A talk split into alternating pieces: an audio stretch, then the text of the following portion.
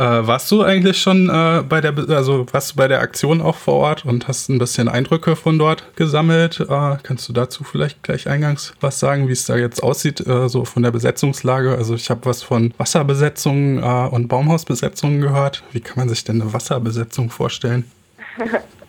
Genau, ich persönlich bin nicht vor Ort. Ähm, wir haben bei Robin Wood so eine Arbeitsteilung. Ich mache ganz viel Pressearbeit gerade und Social Media Arbeit, werde aber am Wochenende auch vor Ort sein. Und genau, gerade sind Aktivistinnen von Robin Wood vor Ort. Von denen habe ich heute Morgen auch schon gehört, wie es da aussieht.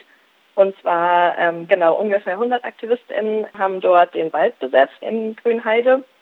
Ungefähr neun bis zehn Plattformen und Baumhäuser wurden schon gebaut und Tendenz steigend auf jeden Fall. Und genau, es geht tatsächlich darum, dass das Tesla-Werk, was gerade schon besteht und auch vor allem diese Ausbaufläche, die es gibt, im Wasserschutzgebiet zum Teil liegt und es deshalb auch eine Wasserbesetzung ist, in dem Sinne, dass genau das Wasser vor Ort und auch die Wasserressourcen, die dort vor Ort sind, in Zukunft geschützt werden sollen. Genau, die Besetzung ist aber so, wie man sich klassische Besetzung vorstellt, schon viel mit Baumhäusern. Und äh, sind, ist schon so ein bisschen so eine Infrastruktur auch geschaffen worden. Also man kennt es ja vielleicht auch so aus Berichten aus dem Hambacher Forst, so dass dann wie so Barrios da sind und äh, es gibt irgendwie eine Gemeinschaftsküche und so sanitäre Anlagen oder so.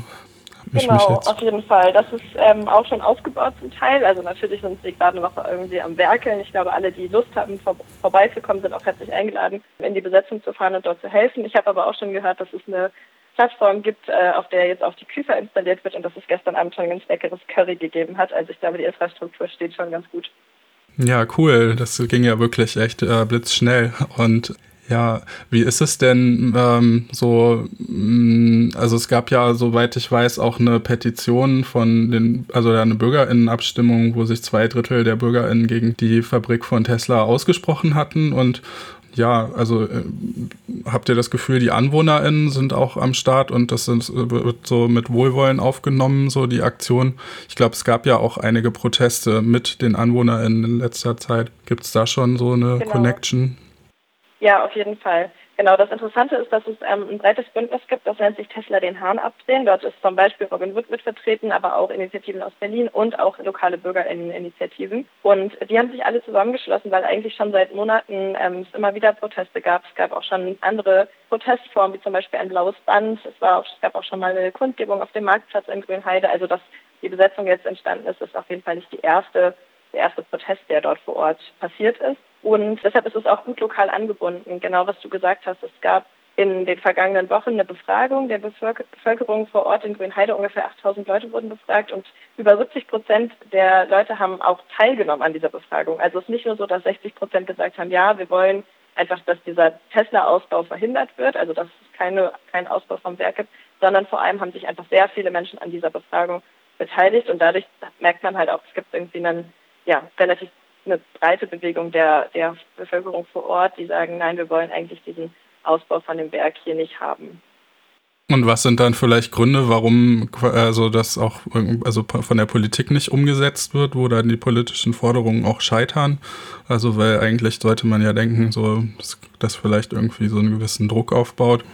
Genau, also das Interessante ist ja aktuell, dass politisch noch nicht entschieden ist. Also das ist ja auch anders als in anderen Besetzungen, die es früher gab, dass manchmal schon quasi die Bagger vor dem Wald standen oder so oder die Sägen und ähm, erst dann quasi die Besetzung passiert ist. Und jetzt ist es ja so, dass durch diese Befragung, die ist zwar nicht bindend, aber die sollte sozusagen ein Stimmungsbild liefern für die Politik. Jetzt hat die lokale Politik vor Ort noch nicht entschieden, ob dieser Ausbauplan, den Tesla vorgelegt hat, überhaupt durchgeht. Und Genau, das heißt, es ist eigentlich ein guter Zeitpunkt, um jetzt mit, mit der Besetzung vor Ort, aber auch mit der großen Demonstration, die am 10. März stattfinden wird, nochmal zu zeigen, nein, wir wollen diesen Ausbau nicht.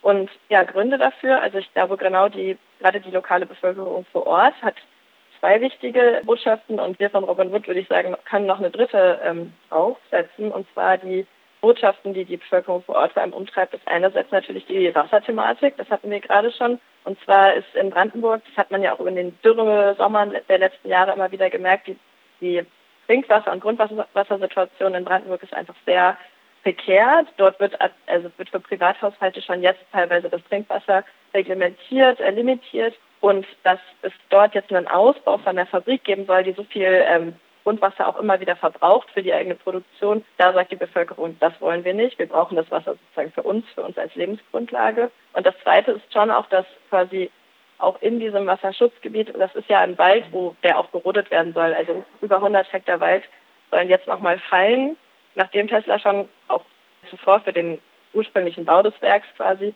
Wald gerodet hat und auch da sagt die Bevölkerung, dass das nicht geht, dass das nicht sein soll.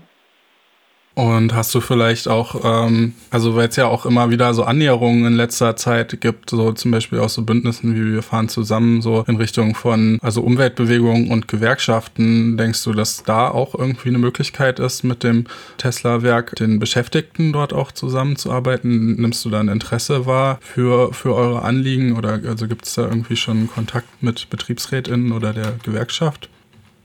Ja, das ist ganz spannend. Also ähm, aus unserer Perspektive ist es auf jeden Fall ähm, wichtig, dass es da ja gegenseitige Solidarität gibt, gerade weil Tesla ja auch bekannt dafür ist, dass sie zum Beispiel gewerkschaftliche Organisierung in ihren Werken nicht zulassen. Also beispielsweise in Schweden gibt es ja aktuell auch Proteste deshalb und Streiks, auch bei Tesla-Werken. Und genau, das heißt, ein großes Problem, was es überhaupt erstmal gibt, ist, dass, dass eigentlich gewerkschaftliche Organisierung in Deutschland ja eines der wichtigsten sozusagen Rechte von ArbeiterInnen ist und dass das Tesla so strukturell untergräbt und immer wieder verhindert international, das ist was, wo wir uns auch entschieden dagegen stellen. Und die Frage, wie man dann gemeinsam mit den Beschäftigten eine Mobilitätswende anstoßen kann, das ist auch eine sehr spannende Frage, aber ich glaube, die kommt irgendwie gerade auch für die Menschen, die vor Ort arbeiten, dann als zweiten Schritt.